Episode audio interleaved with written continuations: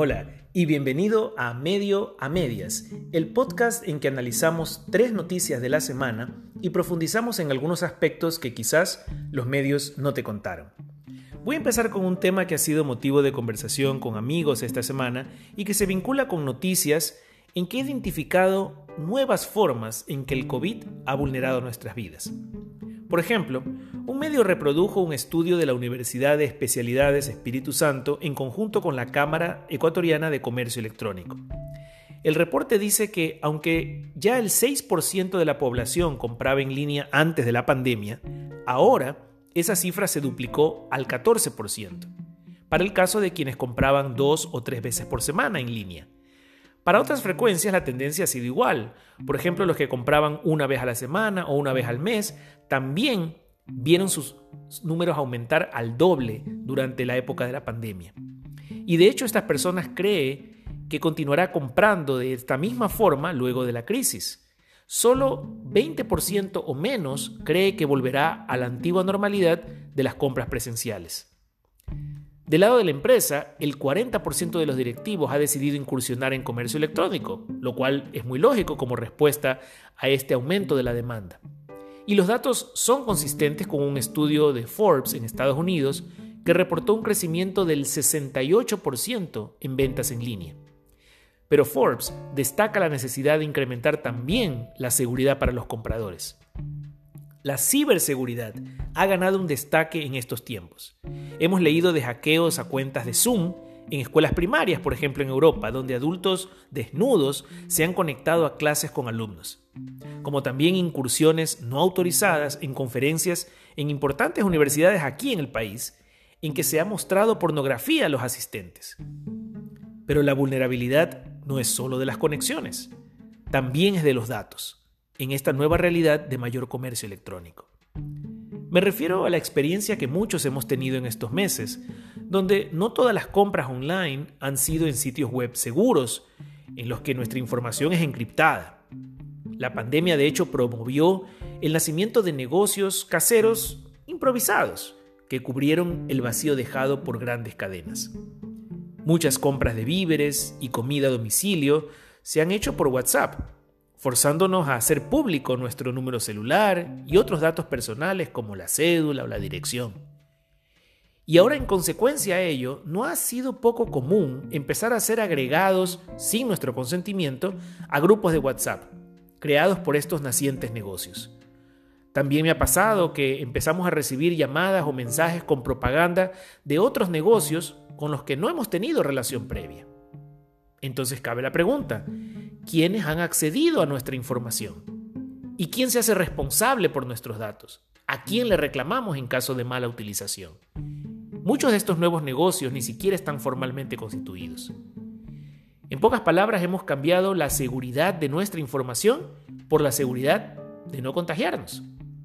La pandemia ciertamente ha cambiado la dinámica del mercado y cómo nos relacionamos con el comercio.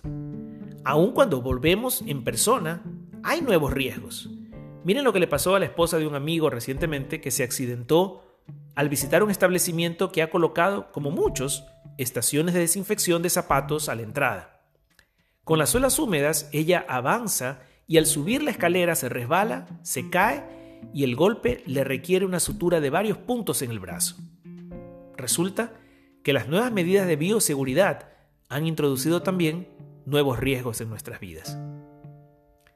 Otra noticia a la que me voy a referir es las declaraciones del nuevo presidente del directorio del Instituto Ecuatoriano de Seguridad Social, el IES, quien en estos días se manifestó sobre el déficit que sufre la institución. El deterioro progresivo de la situación económica en el país, los disturbios de octubre del 2019, la crisis del COVID que estamos atravesando, todo esto ha incrementado el desempleo, lo que ha reducido las aportaciones. Además, cada año aumenta el número de jubilados que acceden a los beneficios. Actualmente, el IES, por ejemplo, enfrenta la posibilidad de no poder pagar el décimo tercero y décimo cuarto sueldo a esos jubilados, por lo que la institución entretiene dos opciones para financiar esta obligación. Aumentar el aporte general del trabajador o grabar los décimos que actualmente se pagan sin descuento. por otro lado, el costo de la atención a cónyuges e hijos menores de edad de los afiliados se ha vuelto insostenible para el IES, pues este beneficio solo implica más gasto, pero no más ingresos. Hoy se propone, por ejemplo, cobrar a los afiliados una prima adicional para acceder a esa cobertura extendida a sus familiares. Y no voy a debatir las recomendaciones de los informes actuariales ni los muchos otros factores que contribuyen a la desfinanciación de la seguridad social, entre ellos la negligencia administrativa, la corrupción y por supuesto la evasión. Pero sí opinaré sobre la justicia que habría en grabar, por ejemplo, los décimos que reciben todos los trabajadores si al jubilarse también quieren recibir décimos. El trabajador aporta todos los meses una parte de su sueldo y aspira a recibir su pensión mensual cuando se jubile. De igual forma, si recibe décimos cuando jubilado, es lógico que aporte el porcentaje correspondiente cuando los cobra en sus años de trabajo. De la misma manera, el beneficio de cobertura de salud para cónyuges e hijos, aunque totalmente necesario, debe estar balanceado por un aporte específico que cubra su costo. De otra forma, se convierte en una carga injusta que pone en riesgo los beneficios de todos los afiliados y jubilados. Pero las noticias en estos días y las expresiones populares han sido de rechazo a estas posibles medidas. Y es que el problema de fondo, que lo comparten todos los sistemas de seguridad social en el mundo, no es un problema exclusivo del Ecuador, es que cada vez hay menos personas que aportan y más que se benefician del seguro social. Esto, entre otros, porque la expectativa de vida ha aumentado con los avances de la ciencia, también por factores alimentarios y ambientales.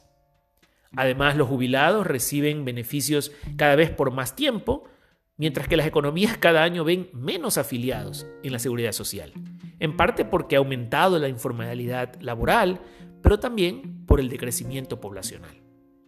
Para ello, me baso en las cifras oficiales del Instituto Nacional de Estadísticas y Censos, el INEC, que muestran que la natalidad en el país cayó a la mitad en apenas tres décadas, o una generación más o menos. De 30.6 nacidos vivos por cada mil habitantes en 1990, la cifra cayó a 17.2 en el 2018. Es decir, cada vez nacen menos ecuatorianos. Veamos lo rescatable que todavía se puede salvar aquí. Esta cifra se traduce en 2.45 niños por cada mujer.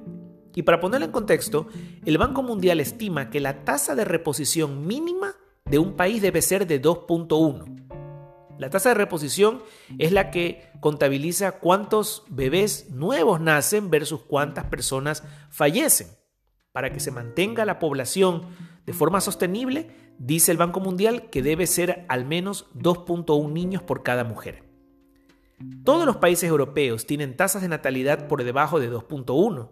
Por eso está claro que esas sociedades están condenadas a desaparecer o sometidas a la inmigración. El mito de la sobrepoblación mundial se cae al enfrentarse a los datos. Y veamos lo negativo de esta tendencia mundial, que también la vive el Ecuador, en el tema de la seguridad social. Conforme nacen menos bebés, la fuerza laboral también se reduce en las siguientes generaciones y por tanto hay menos afiliados que aportan a la seguridad social. Los estudios realizados, por ejemplo, en Estados Unidos demuestran que cada bebé que nace es una ganancia neta para la economía y un aporte potencial a la estabilidad de la seguridad social. Si el Estado ecuatoriano quiere resolver el problema del IES a largo plazo, debe pensar en promover la procreación, la familia sólida, entre por supuesto muchas otras soluciones para los diversos factores que entran en juego. Y hablando de la procreación, quiero referirme también a que este domingo se celebró el Día del Padre y los medios lo cubrieron a través de varias noticias, no solamente en el ámbito nacional, pero también internacional. Por ejemplo, el Diario del Universo publicó una recomendación de ocho películas en Netflix para ver en familia. Pero analizando la sinopsis de estas películas, resulta que no todo es realmente recomendable. Por ejemplo, una de ellas trata sobre un hombre que monta todo un engaño a su novia, haciéndola creer que ha adoptado a un niño simplemente para ganarse la admiración de la chica. Otra película es sobre una mujer divorciada vuelta a casar y cómo su nuevo esposo entra en una pugna con el padre biológico por el cariño de los hijos. Esto debería hacernos pensar, ¿son estas historias las que nos sirven de modelo y de inspiración como padres? ¿La paternidad fingida y el reemplazo de la figura paterna en la casa? No hay nada que celebrar en estas historias. En los últimos años los padres son cada vez más ausentes de la vida de sus hijos, y no siempre por opción propia. El COVID, sin embargo, ha traído una cierta esperanza.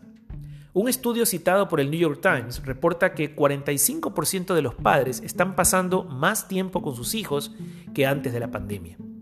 Lo cual, claro, podría revertirse cuando el encierro termine. Los resultados temporales son promisorios de todas maneras, porque mejores relaciones familiares se dan tanto en la pareja como entre padres e hijos. También hay mayor apreciación de las tareas del hogar y del impacto positivo en el desarrollo de los niños. Pero la gran pregunta es cómo sostener esto en el tiempo, cómo hacer que los padres sean más presentes en la vida de sus hijos.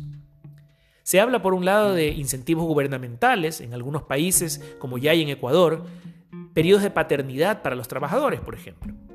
Pero la experiencia en países como Japón, donde la ley permite hasta 12 meses de licencia, es que solo el 6% de los padres usa dicho beneficio, típicamente porque los mismos empleadores ponen trabas para que los trabajadores busquen acceder a este beneficio.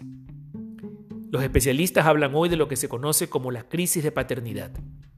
Las razones para la ausencia del padre en el núcleo familiar se debe a causas como hijos concebidos fuera del matrimonio, debido a la hipersexualización de la sociedad que relega la consecuencia natural del sexo y se concentra en el placer. También la destrucción de la figura del matrimonio por parte del feminismo que vende la idea a las mujeres que el hombre es un lastre para sus aspiraciones de vida. Por supuesto, también hay padres que terminan abandonando el hogar debido a una infidelidad, sea del hombre o de la mujer. Y en algunos países hasta hay un estímulo estatal para las madres solteras, pues desincentiva a esas mujeres a casarse porque les ofrece un bono más alto si son madres solteras. ¿Y el resultado de todo esto? Pues bien, el Buró de Censo en Estados Unidos demostró que uno de cada cuatro niños hoy crece sin padre en el hogar, el 25%. Esos niños tienen cuatro veces más riesgo de caer en pobreza, siete veces más riesgo de embarazo adolescente, dos veces más riesgo de padecer de obesidad infantil y dos veces más riesgo de abandonar los estudios. Además, de mayor probabilidad de caer en el abuso de sustancias y en comportamiento criminal. Esta crisis humanitaria que ha traído la esperanza de tener a los papás en casa debe ser ocasión para que rescatemos el valor de la paternidad, con papás presentes en el hogar, dando ejemplo de valores que tanto necesita la sociedad y promoviendo la virtud del matrimonio y la familia como base sólida de la humanidad.